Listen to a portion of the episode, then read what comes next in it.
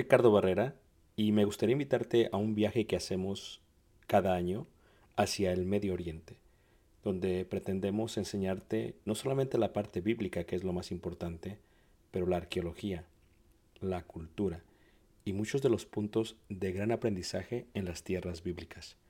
El próximo año estaremos viajando desde Egipto a través del desierto en las jornadas de los israelitas, tocaremos Jordania, veremos una de las maravillas del mundo antiguo que es Petra, subiremos por la tierra de los edomitas, amonitas y los amorreos y entraremos por el río Jordán hacia lo que sería la tierra prometida y finalizaremos con la tierra prometida. Si tú gusta estar con nosotros y quieres más información, puedes visitar nuestra página ricardobarrera.us. Ahí encuentras la información.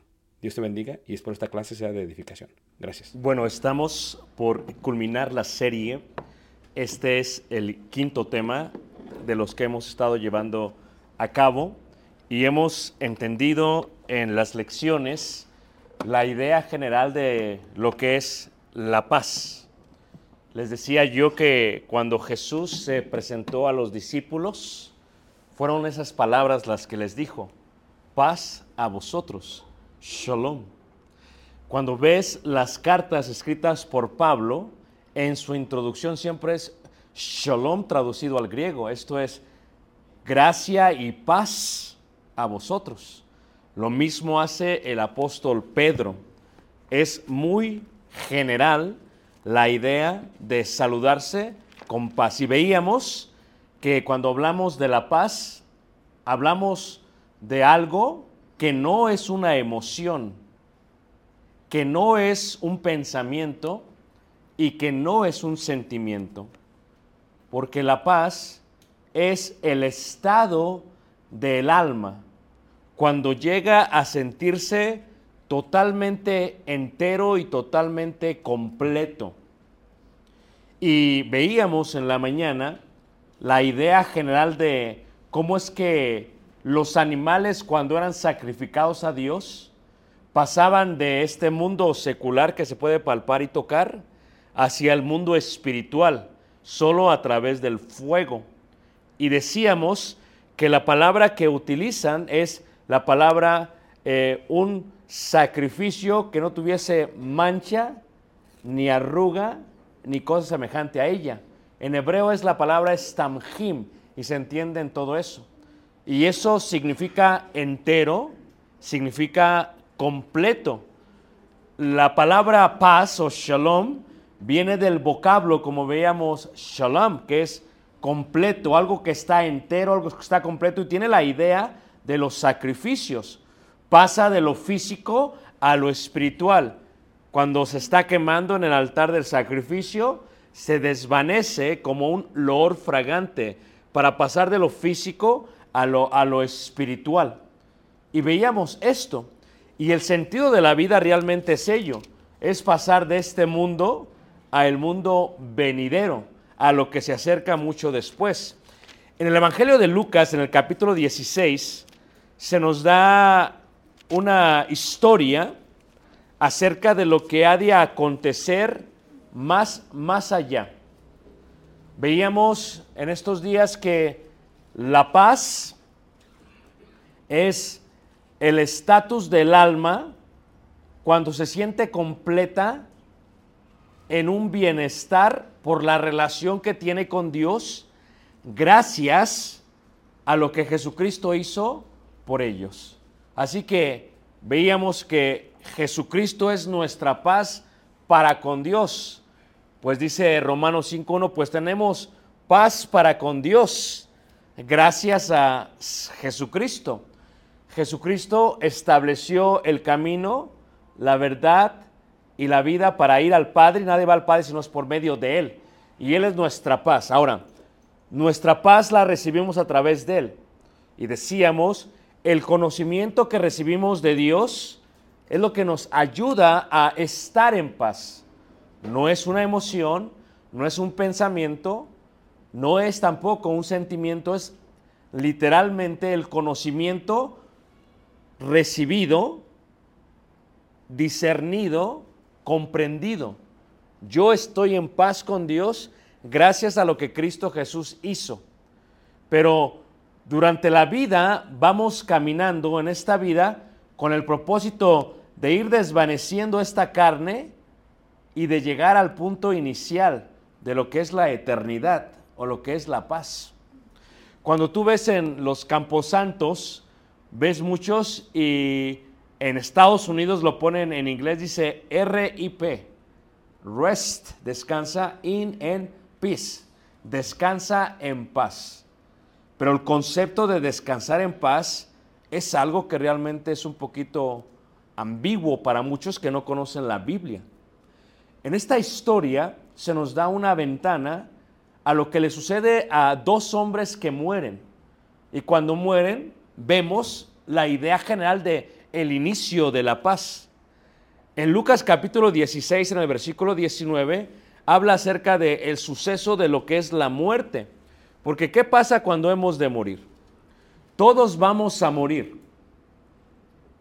Porque dijo el apóstol Pablo en el Areópago, porque Dios ha colocado el tiempo de esta habitación.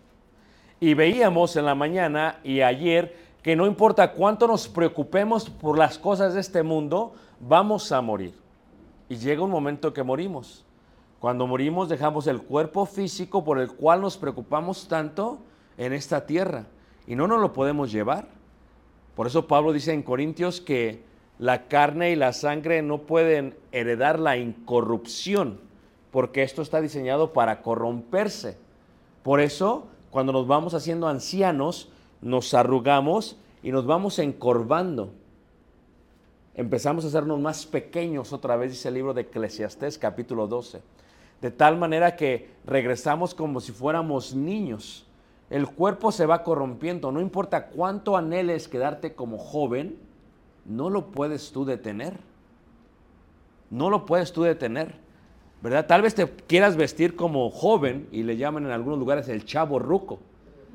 Pero no lo puedes tú detener. O sea, la gente cuando te conoce sabe qué edad tienes, porque no lo puedes detener. Porque hay ciertos aspectos físicos que demuestran la vejez y este cuerpo eventualmente se va a quedar. ¿Y qué va a pasar con el cuerpo? Simplemente va a ser registrado con un número. En alguna morgue tal vez, donde quiera que muramos. O sea, este cuerpo se queda pero el mundo espiritual, el espíritu del hombre, continúa y va a recibir un cuerpo, un cuerpo que está diseñado ahora sí para la eternidad. un cuerpo que no se corrompe, un cuerpo que no se arruga, un cuerpo que no se cansa, un cuerpo que no se destruye, un cuerpo que no envejece, un cuerpo que está ajeno al género, hombre o mujer, como le dijeron los saduceos. Bueno, ¿qué va a pasar con este hombre y esta mujer? Esta mujer, ¿verdad? Se le murió el primer esposo y ahora ¿con quién va a estar? No es que allá no va a ser así.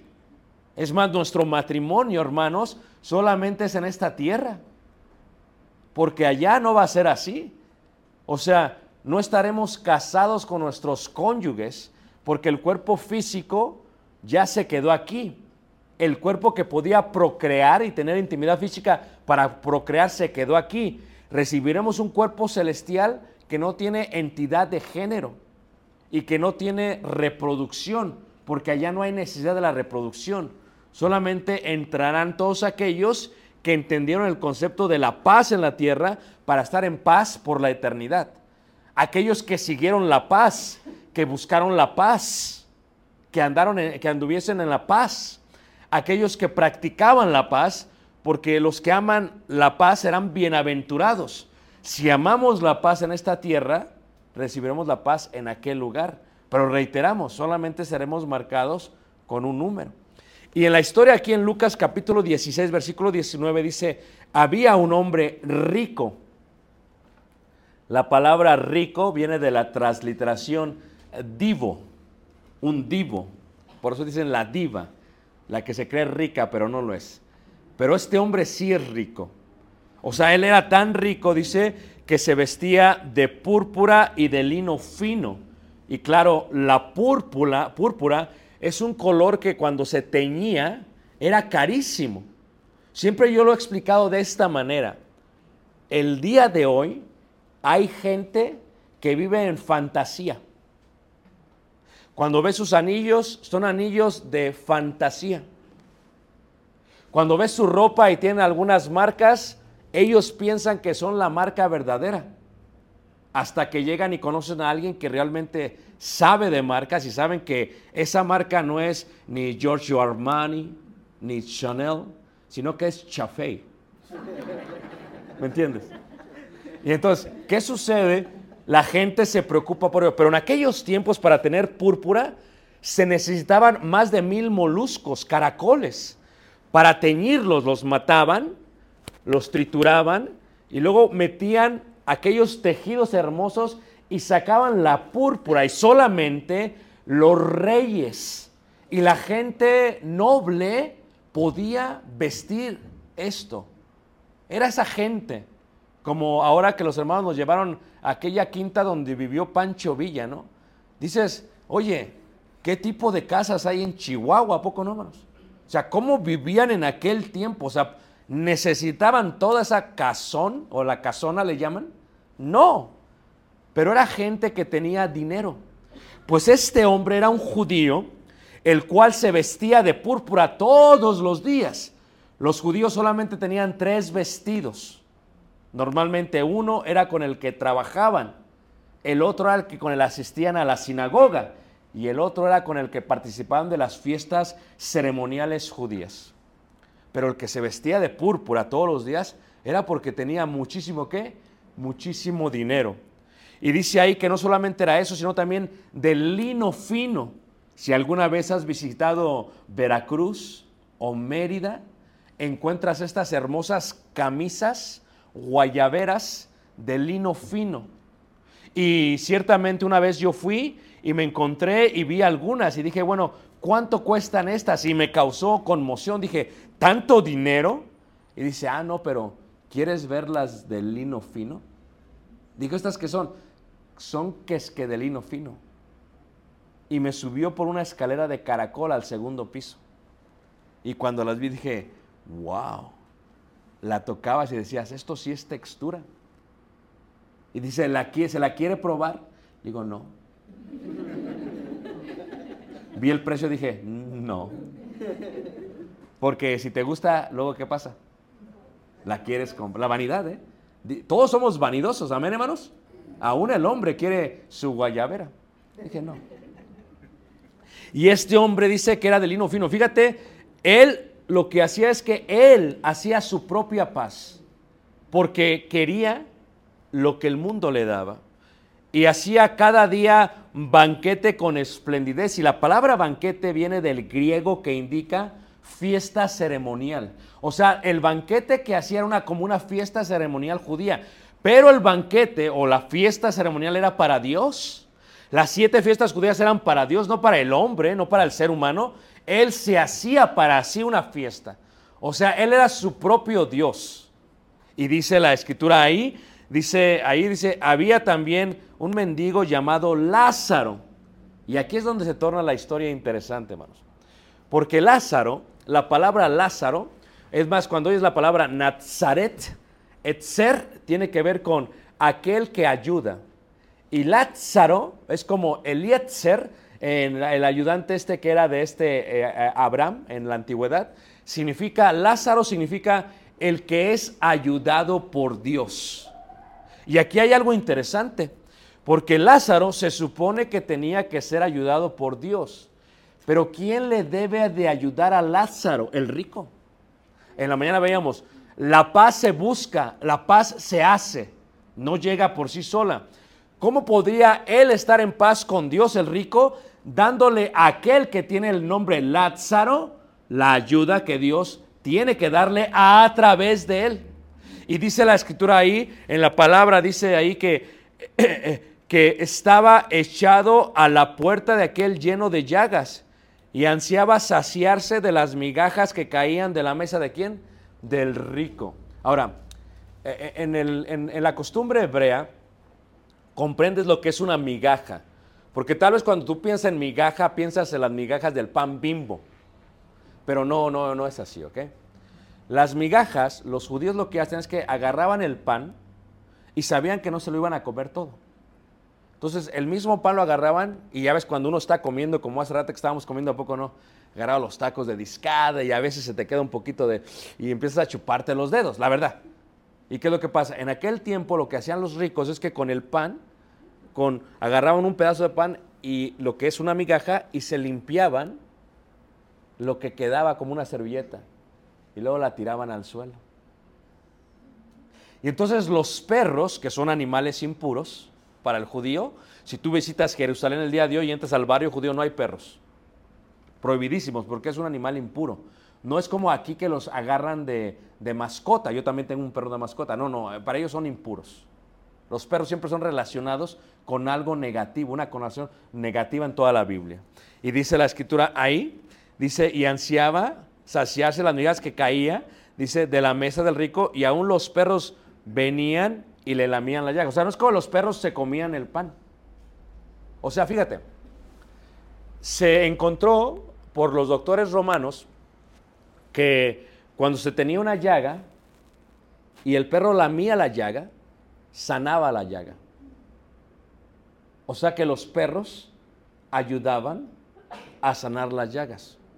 Y como el rico que tiene la imagen y semejanza de Dios, que tiene tanto para vestirse con púrpura y lino fino, que tiene tanto para hacerse banquete todos los días, una fiesta ceremonial para él mismo, que tiene tanto para echar al suelo, ¿qué le costaba estar en paz con Dios y darle al pobre lo que el pobre necesitaba? Imagínate, ¿crees que no sabía que Lázaro estaba en la puerta?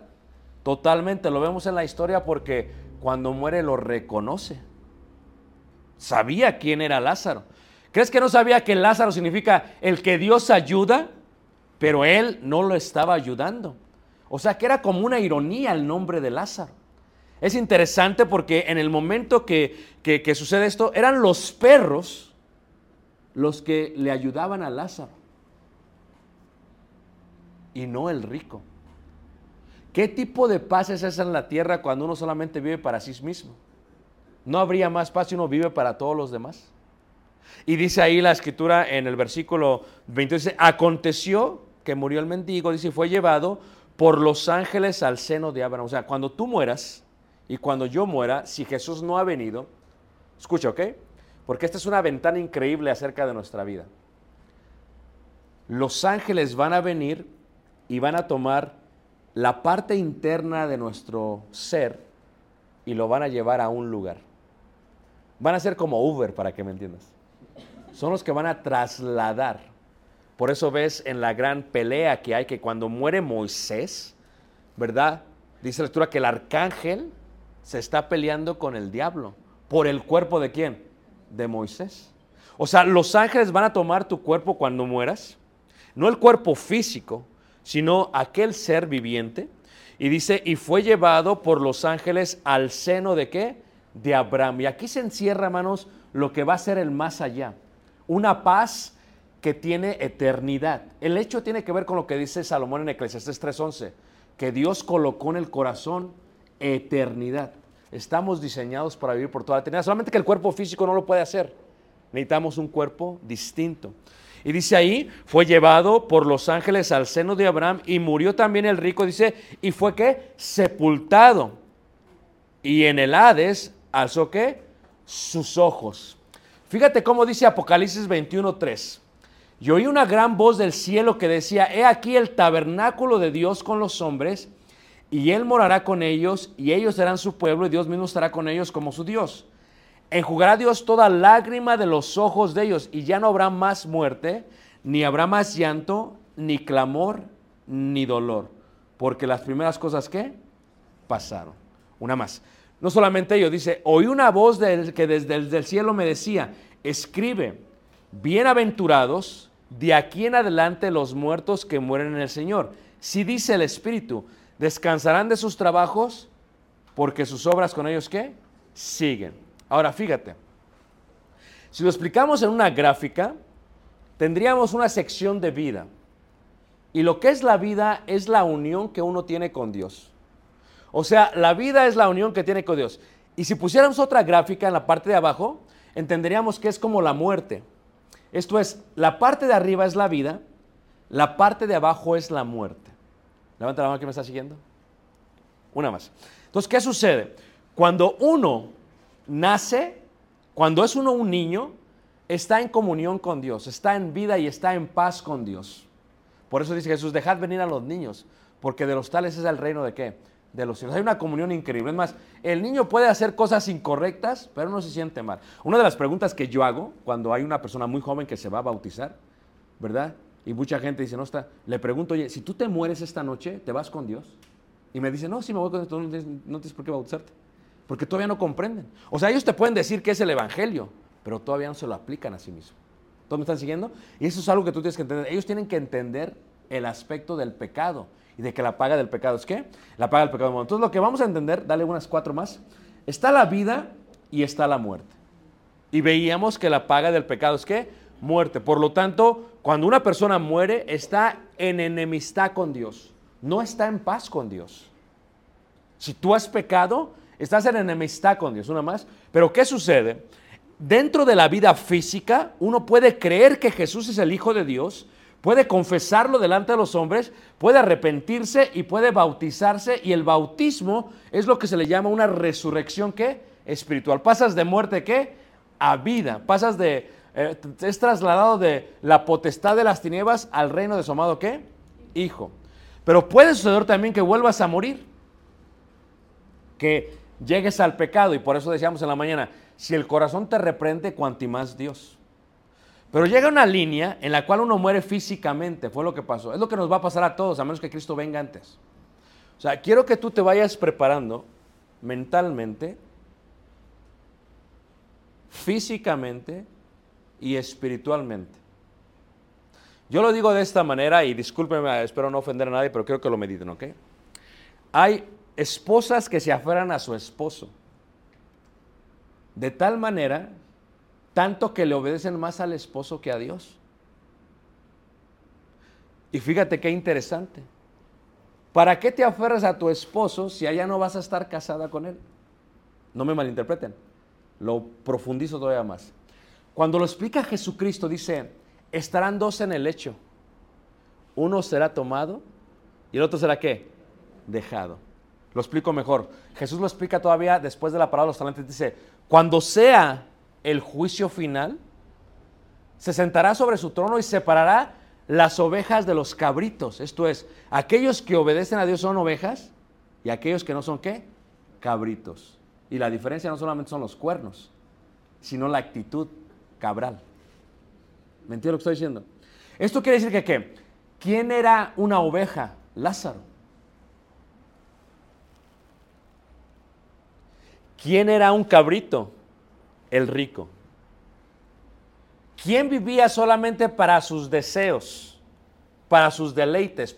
Pedís y pedís mal, porque pedís para vuestros qué? Es lo que vemos en la mañana. Entonces, ¿qué sucede?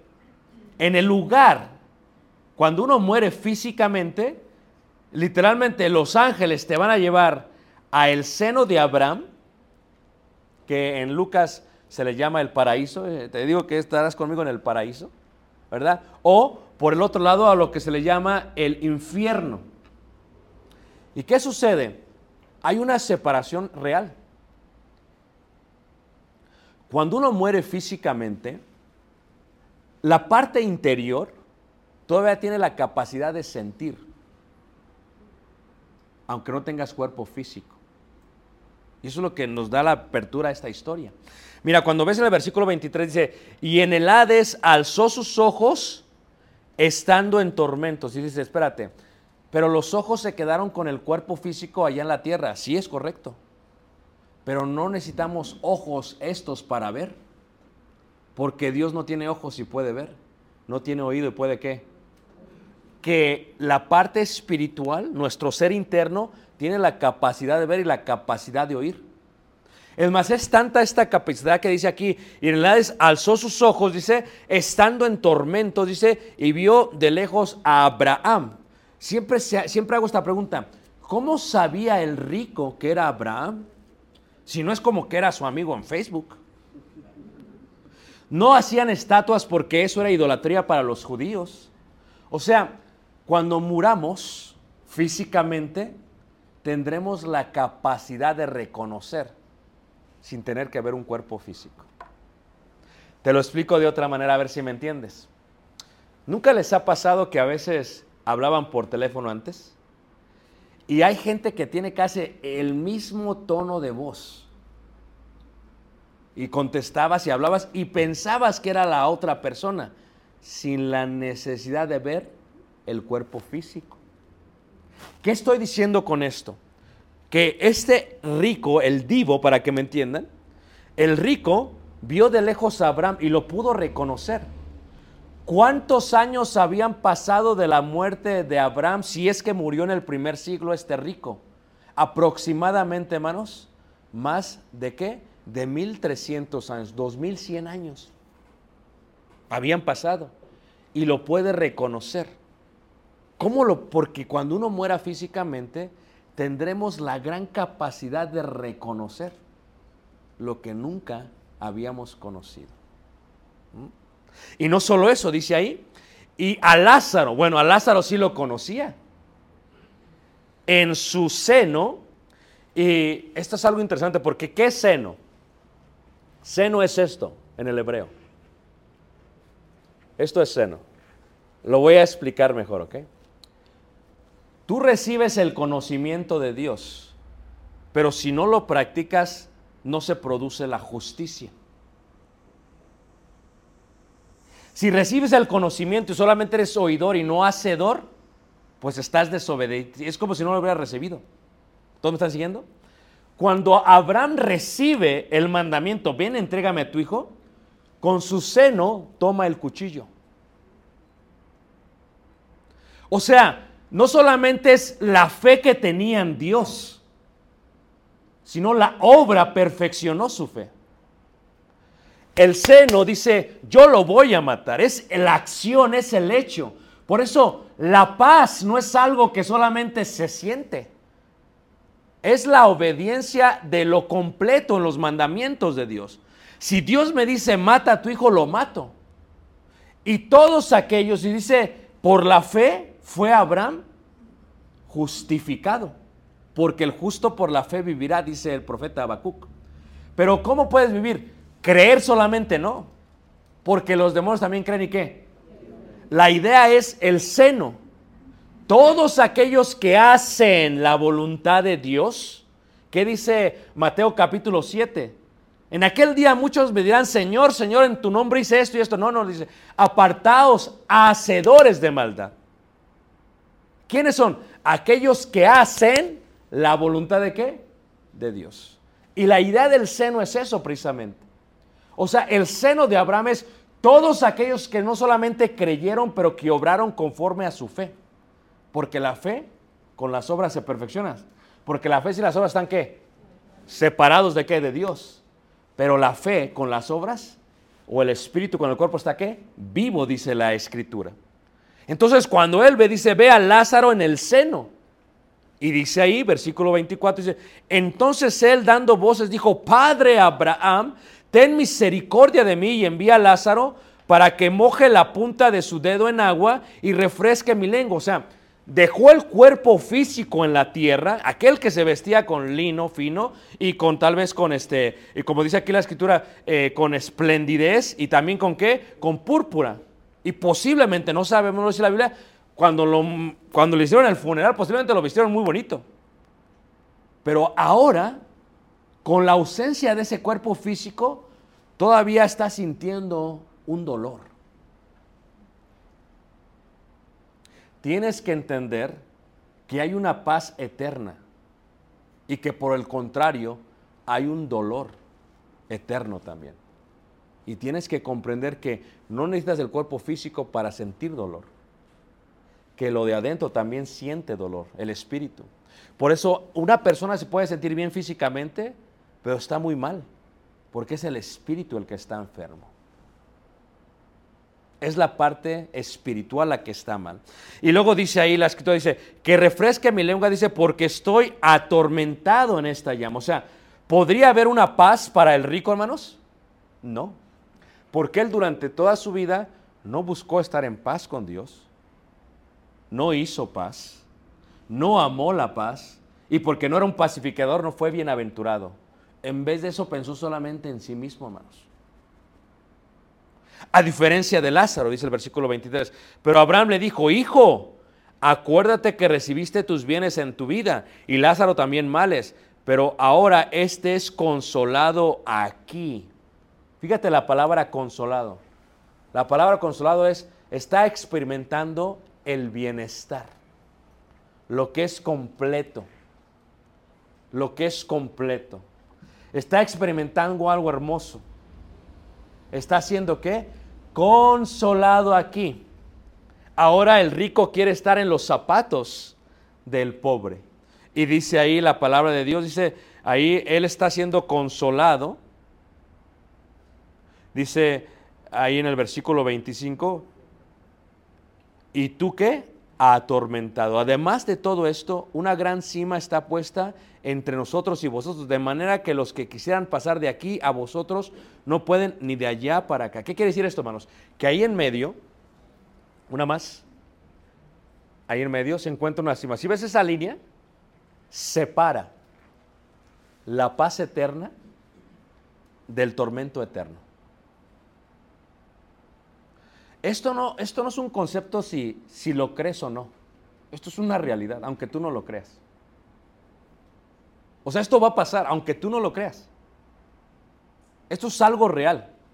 Ahora, ¿cómo puedo tener yo paz? Seguid la paz y la santidad, sin la cual nadie verá quién. Indica que si yo no estoy bien con todos ustedes, tal vez si muero, con seguridad me levantaré y veré a Lázaro. Y tendré la capacidad de reconocerlo. No estoy siendo juez. Porque la palabra que Él nos ha hablado es la que nos va a juzgar en el día postrero. Y es lo que está explicando la palabra. Entonces, ¿qué sucede? Hay, hay una gran separación, uno más, pero después vendrá el día final. ¿Y qué es lo que se, se entiende este concepto? Luego sigue diciendo ahí, en el versículo, en el versículo 20, 26, eh, dice, de manera que los que quisieran pasar de aquí a vosotros no pueden ni de allá pasar acá. Entonces le dijo, te ruego pues, Padre, que envíes a la casa de mi padre porque tengo cinco hermanos. Hay otro concepto interesante acerca de esto, hermanos. Cuando muramos físicamente, tendremos la capacidad de saber qué pasa con los vivos. Dices, wow, espérame, ¿de qué hablas? El rico sabía que sus hermanos iban a ese camino. El rico anhela, él ya lo está experimentando, dice, yo no quiero que mis hermanos vengan a este mismo lugar. ¿Cómo tiene esa capacidad? No solamente ello, dice la palabra de Dios ahí, dice, dice, porque tengo cinco hermanos para que les testifique a fin de que no vengan ellos también a este lugar de qué? De tormento. ¿Qué tipo de paz puede haber cuando uno vive para sí mismo? Jesús lo dijo en la paradoja. ¿Qué dijo? Porque si quieres ganar la vida, la perderás. Pero si pierdes tu vida por causa de mí, ¿qué? La ganarás. Fíjate qué increíble, ¿no? La paradoja es como que, como que hace mucho sentido. O sea, lo que está diciendo realmente aquí Jesús, y son las palabras de Jesús en la historia, prepárate para la muerte. No la podrás evitar. Pero ¿quieres paz eterna o quieres tormento eterno? Ahora, dirías, si alguien ya lo ha experimentado y me dice, yo no voy a caer en el mismo lugar. He aquí, Él lo está experimentando y Él te lo está diciendo y tú tienes la oportunidad de qué? De no ir al mismo lugar. Pero tú prefieres no estar en paz, prefieres estar en tormento. La paz se experimenta desde este lugar, lo veíamos. Si estamos en paz con Dios, estaremos en paz con todos y después estaremos en paz qué? En paz eterna. La, pa- la paz se experimenta ahorita, pero hay una paz aquí y hay una paz allá. Si yo estoy bien con Dios, si yo estoy en vida con Dios aquí, cuando muera físicamente estaré todavía con vida con Dios y aun cuando me siga al día final estaré con vida con Dios. De igual manera, si hoy en día lo que experimento es muerte, separado de Dios, no hay paz con Dios, cuando muera también estaré separado y cuando venga el Señor también estaré separado. Aunque tú no lo creas, así es como va a pasar. Cuando de pronto veas Los Ángeles venir por ti, el Uber, para que me entiendas. ¿Qué hace uno en la aplicación? Ve el carrito que va a ser cansado, porque no? Cuando tú empieces a sentir que te vas, más vale que estés preparado. Estaba un rabino enseñándole a los discípulos. Y dice el rabino, deberían ustedes arrepentirse un día antes de que mueran. Y dice un discípulo, Rabí, ¿cómo he de saber qué día voy a morir? Por eso deberías arrepentirte hoy, porque no sabes si vas a morir mañana. Ah, profundo, ¿a poco no? Hoy, Pablo dice, es el día de qué? De salvación. Cuando pensamos en la paz eterna, uno más, hermanos, te pones a pensar lo profundo que es esto. El cielo, hermanos, es algo increíblemente profundo. Yo le decía a los hermanos, es, es, como, es como un grito en silencio en la Biblia. Es como, ¿se acaban ustedes de Chabelo, hermanos? La catapipsia. Sabías que había algo ahí, pero no sabías que iba a haber. Y la Biblia lo que declara son ciertas cosas en cuanto al cielo, pero no nos da todo. Es más, en la primera carta de Corintios, el profeta dice lo siguiente. En la primera carta de Corintios, en el capítulo 2, en el versículo 9, dice, antes bien como está escrito, cosas que ojo no vio, ni oído oyó, ni han subido en corazón de hombre, son las que Dios ha preparado para los que le qué? Le aman. O sea, imagínate, ¿qué ha preparado Dios para ti? Si alguna vez has estado en un estado de paz, te sientes tranquilo, seguro en las manos de Dios, ¿qué será cuando no tengas el cuerpo físico? ¿Qué es lo que te preocupa? Lo que te coloca en ansiedad es el cuerpo físico. Esto es lo que te preocupa el cuerpo físico. Me estoy haciendo viejo. ¿Qué siente un hermano cuando se le cae por primera vez un cabello, hermanos? Y cuando hay luz en el baño y de pronto como que ve un brillo espectacular. Dice, wow, soy muy inteligente. No, se te está cayendo el cabello. ¿Qué pasa cuando se mete a bañar o se mete al mar, verdad? Y sale así del mar y de pronto se quedan, está perdiendo el cabello, ¿te diste cuenta? Se le está yendo todo el cabello. Hay una preocupación real. Porque todo es vanidad. ¿O no es cierto, hermanos? Vanidad de vanidades, dijo el predicador. Pero imagínate tú Si yo te dijere que Dios te ha preparado un cuerpo, el cual no avergüenza, el cual es glorioso, el cual no tiene deshonra. Cuando le preguntan a Pablo en la carta de Corintios, los Corintios tienen una pregunta, decían, queremos saber cómo vamos a resucitar, en qué cuerpo vamos a resucitar. Siempre son bien preguntas la gente. Quiero saber porque no me has explicado, Pablo. Le dice Pablo, ¿qué? Hay, hay varios tipos de cuerpo. Uno es el cuerpo de los animales, de las bestias, otro es el cuerpo de los peces, otro es el cuerpo, dice, hay una gloria de la luz, de la luna, de las estrellas. Está explicando las diferencias. Hermanos, este cuerpo no es el que va a entrar en la paz eterna. ¿Para qué te preocupas tanto?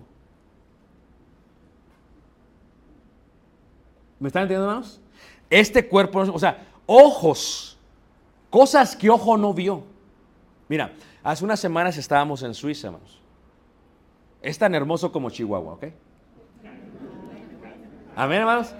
¿Qué tengo que ver dónde estoy? ¿Qué día soy? Estoy en Chihuahua, porque luego me equivoco de estado. No, pero, o sea, o sea, pero Suiza, hermanos, literalmente es, es espectacular, hermanos. O sea, te, te quedas como, es increíble, hermanos. Las barrancas del cobre dices, wow, algo así, hermanos. Es increíble, hermanos. O sea, ves las cascadas y las flores y el cielo y, los Alpes y la nieve y dices, wow. O sea, te quedas así como plasmado. Y la pregunta que se viene a mí es, ¿por qué lo vas a destruir si está tan bonito? Si Dios hace esto para lo temporal, ¿qué va a hacer para lo eterno? Imagínate. Lo que están explicándole a los corintios es, este cuerpo no, no puede entrar porque se va corrompiendo cada día. O sea, llega un momento que te duele todo el cuerpo, ¿a poco no? Llega un momento que prendes la tele para que te vea la tele, a ti no tú a la tele. A ver, ¿quién se duerme ya en el cine, hermanos? ¿A poco no? ¿Nunca te ha pasado que te duermes y luego nada más ves, ¿qué pasó? Ya se acabó, ¿cómo estuvo? Y luego te da vergüenza cuando vas con los jóvenes, oh, estuvo, no vea que les gustó. Y entonces además está bien dormido usted, hasta se los ronquidos. ¿Qué sucede? Que este cuerpo está diseñado para... Pero Dios te va a dar un cuerpo el cual no, no se va a corromper lo que está diciendo. Porque así como hemos tenido el cuerpo terrenal, tendremos el cuerpo celestial. Un cuerpo del cielo, un cuerpo eterno, que va a estar completo en la paz, ¿qué? En la paz, en la paz eterna. Y si estos ojos ven Suiza y te emocionan, o ven las barrancas del cobre y te emocionan, lo que Dios ha preparado, dice, cosas que ojo no vio, ni oído yo, ni han subido en corazón de hombre, en la imaginación del hombre, dice, son las que Dios ha preparado para los... Imagínate cómo va a ser el cielo. ¿Cómo será entrar en una paz eterna? Imagínate, una paz eterna. ¿Acaso no nos encanta el día viernes porque vamos a descansar el fin de semana? Pero ¿qué pasa el domingo en la noche? No, mañana es lunes, no. ¿Acaso no te encantan las vacaciones porque vas a descansar, vas a encontrar un reposo? O sea, ¿cómo es el cielo? Es un grito en silencio, hermanos. Lo que tú tienes que entender es que ve la gloria de la tierra y esto será como un vestido sucio que será tirado, dice la escritura, para ponerse algo incorruptible. ¿Te sorprende la tierra? ¿Cómo te ha de sorprender el cielo? Y lo que está diciendo la escritura es esto. Fíjate cómo lo explica en Hebreos capítulo 4, versículo 9 dice, por tanto queda un reposo para el pueblo de Dios. ¿Cuál es el reposo? Veíamos, bienaventurados los muertos que mueren en el Señor. Trabajamos mucho, hermanos. Trabajamos demasiado. Pero más vale que estemos trabajando para las cosas eternas y no para las temporales. Dice el Señor Jesús, haceos tesoros en el cielo donde no hay polilla y donde no hay orín, es lo que dice la escritura. O sea, donde no se corrompe el metal, donde no se carcome la madera. Allá esté tesoros. ¿Qué está indicando? ¿Por qué te preocupas en la vida? ¿Por qué estás en una continua guerra interna y externa? ¿Por qué no estás viviendo en paz? Porque te preocupas por la vida, te preocupas por aquí, mañana tengo que trabajar, mañana tengo que hacer esto, pero imagínate, ¿qué pasaría si nos enfocáramos en las cosas de arriba? Por eso dijo Pablo, mirad, las cosas de arriba, no las cosas de la tierra. Mirad, vuestro tesoro está escondido allá arriba. Y dice un hermano, ¿dónde? ¿Dónde estará el tesoro? Hermano, imagínate, qué rico se siente dormir. Los antiguos griegos decían que el dormir es como volver a sanar. Cuando te enfermas, decía tu mamá, vete a dormir y te vas a sentir mejor mañana. ¿A poco no, hermanos? Y te sientes así recuperado. Imagínate descansar de toda la vida en la tierra. Imagínate descansar en un reposo donde se te da un cuerpo que se va a levantar en gloria. O sea, por tanto queda un reposo para el pueblo de Dios, porque el que ha entrado en su reposo también ha reposado de sus obras como Dios que de las suyas. Hermanos, el cielo ya está hecho, siempre ha sido y siempre será. Es la mansión eterna de Dios. ¿Te sorprende eh, la casona, la quinta esta de Pancho Villa? Es una basura a comparación del cielo. Tienes que tú entender este concepto. ¿Qué dijo Jesús? ¿Creéis en Dios? Cree también en mí. En la casa de mi Padre muchas que moradas. Si así no fuera, yo os lo hubiera dicho. Voy pues a preparar morada, ¿qué? Para vosotros. Y si voy, regreso, dice. Vendré otra vez y os tomaré, ¿qué? A mí mismo. O sea que si tú aprendes a trabajar para las cosas celestiales aquí, el seno indica que tenías la fe. Porque aún Moisés se sostuvo como viendo al invisible. Y él salió de Egipto y estaba muy bien en Egipto, hermanos. O sea, le iba súper bien y salió de Egipto. ¿Qué decimos del apóstol Pablo? Le iba muy bien, era un fariseo de fariseos, tenía palancas por doquier, había sido estudiado con Gamaliel y lo dio por basura, porque entendían que, ¿qué? que la fe trastornó, los arrolló, de tal manera que era una paz tan increíble, aunque no estaban ausentes de aflicciones, sabían que las aflicciones del tiempo presente no se comparaban con la gloria ¿qué? Con la gloria venidera. Y un día tú y yo vamos a dejar esto y nos vamos a ir para allá. Ahora estamos frente al cielo. Así, así, es, así es la vida, hermanos. Hermano, ¿cuándo me voy a arrepentir? Una vez dijo un hermano y me causó un poquito de, gracia, pero también era como un poquito irónico. Dice, ah, no se vale, porque el hermano se murió y se bautizó una semana antes. O sea, me, así es. No, no se vale. Yo tengo, me bauticé hace años y hay una lucha tremenda, increíble. No, no se vale. Pero ¿tú crees que el hermano sabía que se bautizaba un día después? ¿Tú crees que iba a vivir, que se iba? ¿Cuánta gente muere sin esperarlo? ¿Cuánta gente sale y no regresa a su casa? ¿Cuántos nos quedamos con un buzón de voz? Con un texto. Con un hubiera. Estamos tan apretados de la vida que a veces salimos sin besar a nuestro cónyuge. Y morimos. Y cuando muere nuestro cónyuge decimos, la hubiera abrazado antes de irse. Le hubiera besado. Pero ¿qué pasa si siempre estás en shalom con tu cónyuge? Entonces lloras sí, pero te alegras por él. O te alegras por ella. Porque estás enfrente al cielo. Hermanos, es que yo no sé cuánto voy a ver, ni tú sabes cuánto vas a vivir. Aquí se trata de tener shalom hoy en día, de tener paz hoy en día. De encontrar la paz en Cristo Jesús. Y de practicar y de buscar y de andar en la paz y, y amar la paz. Y si la amas, hermanos, y estamos en paz con todos estos ojos verán al Señor. Amados, dice la Escritura, aún no se ha manifestado lo que hemos de ser. Fíjate, lo pone Juan. Pero sabemos que cuando Él se manifieste seremos semejantes a Él porque le veremos tal y como es. Y todo aquel que tiene esta esperanza en Él se purifica a sí mismo como Él es puro. Fíjate la profundidad. Estamos enfrente del cielo y no lo podemos entender. Imagínate descansar. ¿Tú has visto el quejar de un hombre que tiene mucho tiempo enfermo, dice, ya, que me lleve Dios, que me, siempre dice, que me recoja ya. Tú sabes que Jesús, no lloren por mí, lloren por ustedes.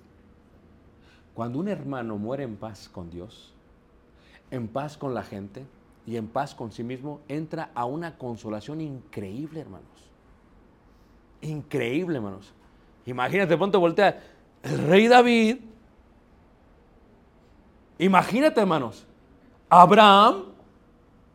Tú eres Lázaro. O sea, la capacidad de reconocer a aquellos amantes de la galería de la fe sin nunca haberles visto, hermanos. Esta capacidad increíble.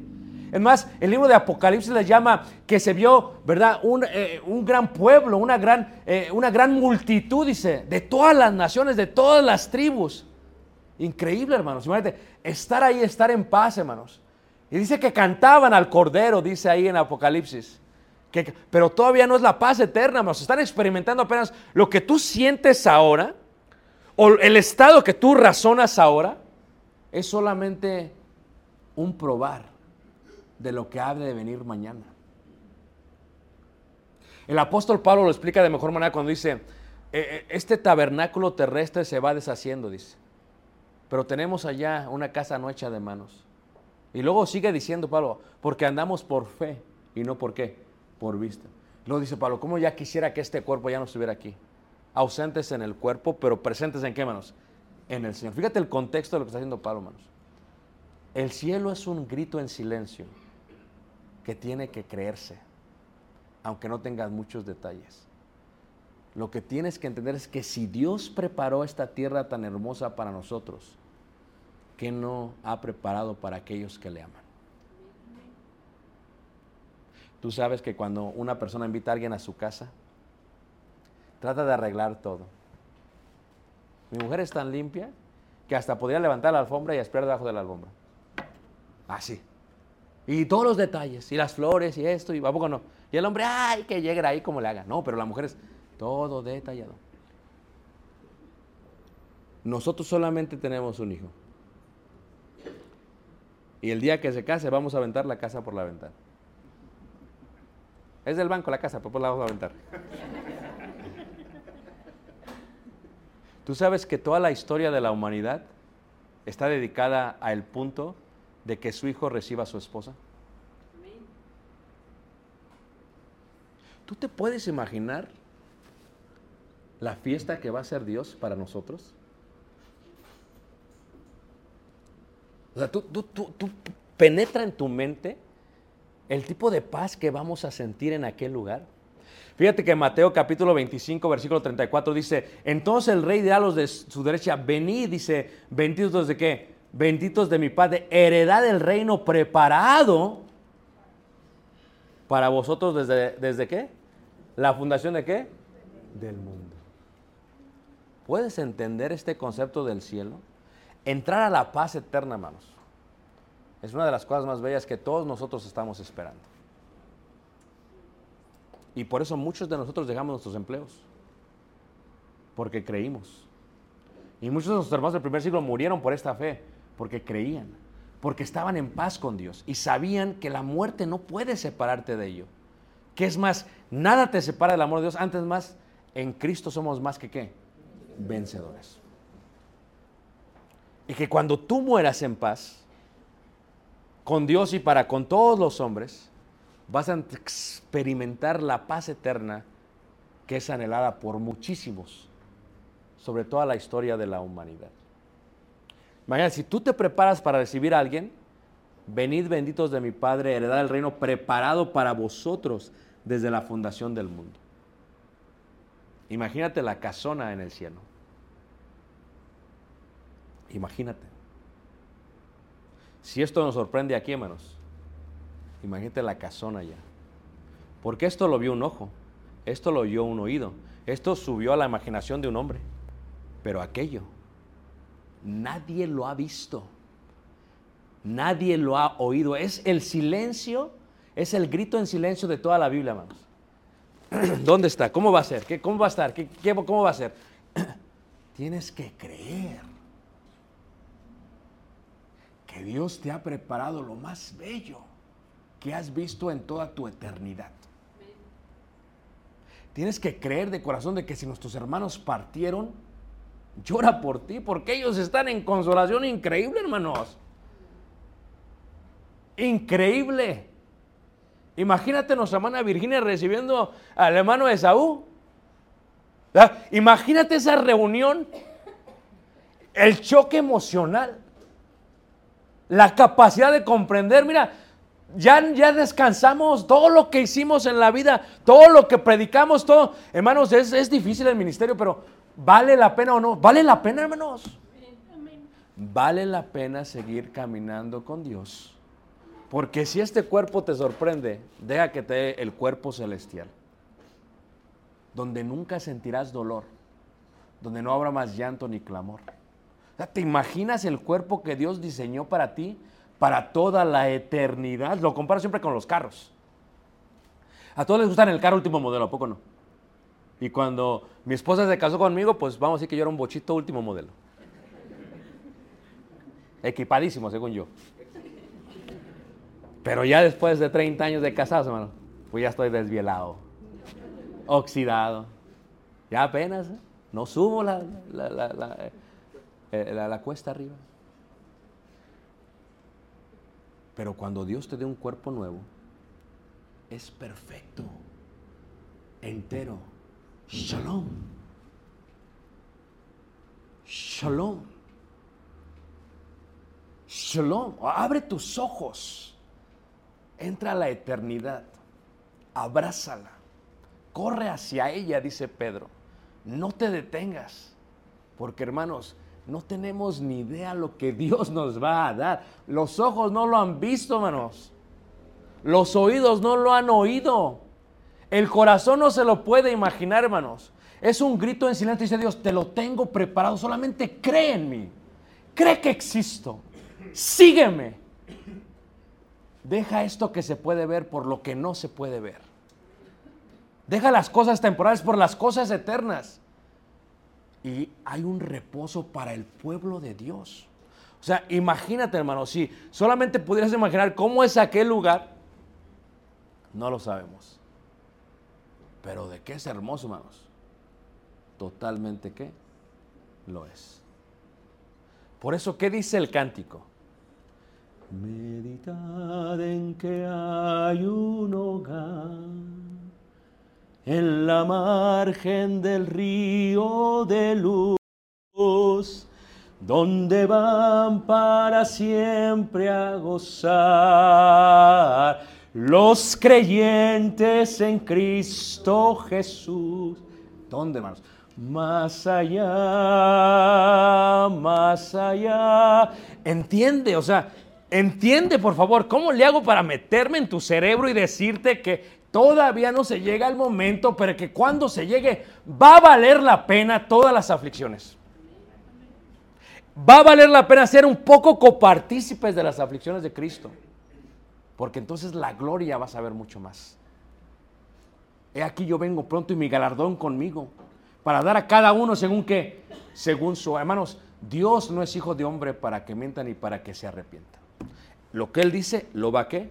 Lo va a cumplir. Y testimonio de esto son los últimos 5600 años de la existencia de la tierra. Escúchame. Escúchame. La paz que Dios ofrece hoy es una paz eterna allá. ¿Y cómo va a ser el cielo, hermanos? O sea, los escritores, los escritores tratan de plasmarlo en letras. Dicen, existe un lugar en el cielo. Lugar para ti, ¿qué? Y para mí. O sea, ¿cómo será el cielo? ¿Ah? ¿Cómo será en aquel lugar? Por eso dice el cantar, si el cielo no se ve azul, si ves a los demás prosperar, no te preocupes. Dice el escritor, el cielo es un bello lugar.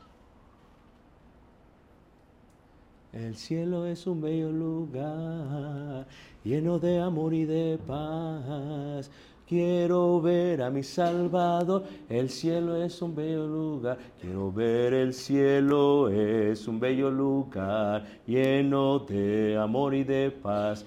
Quiero ver a mi Salvador, el cielo es un bello lugar. Siéntelo.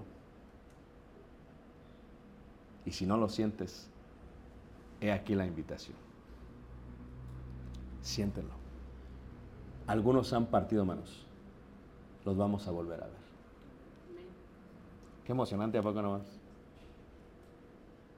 Y no va a ser como que ya estoy cansado, me tengo que ir a dormir, no. La fiesta eterna está diseñada para toda qué?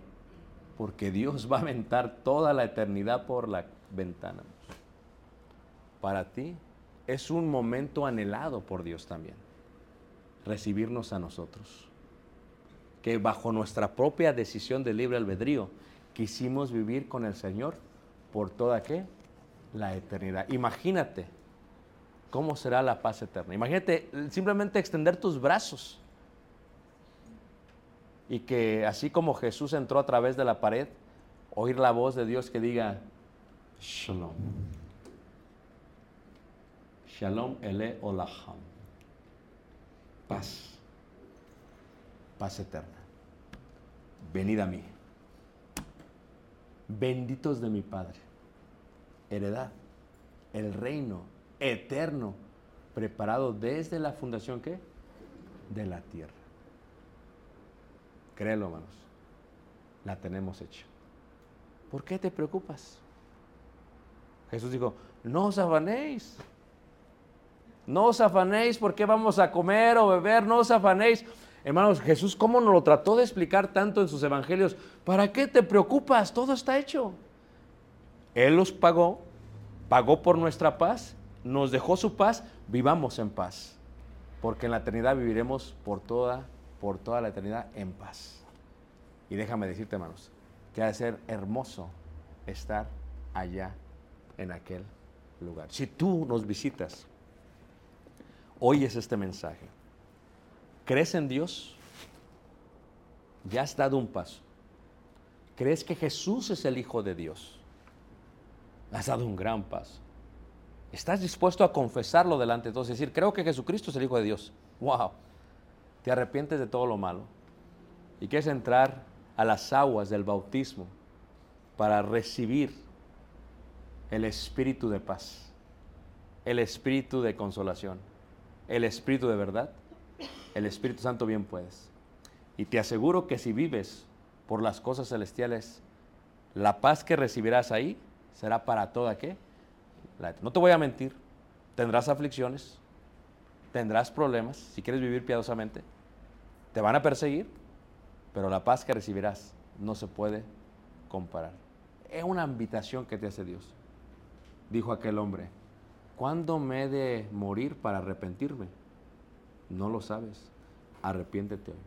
Porque como dice la voz, hoy es el día de salvación. Si oyeres hoy su voz, no descargues vuestro corazón. Y esto no es algo que se siente, algo que se razona. Es la diferencia entre razonar y sentir. Te invito. Ven. Ven a Jesús.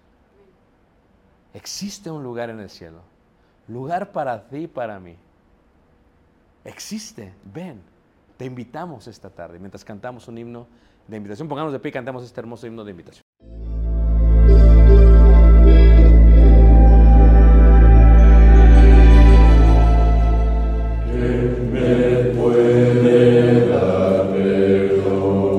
Solo de Jesús, la sangre de Jesús y un nuevo. Solo de Jesús, la sangre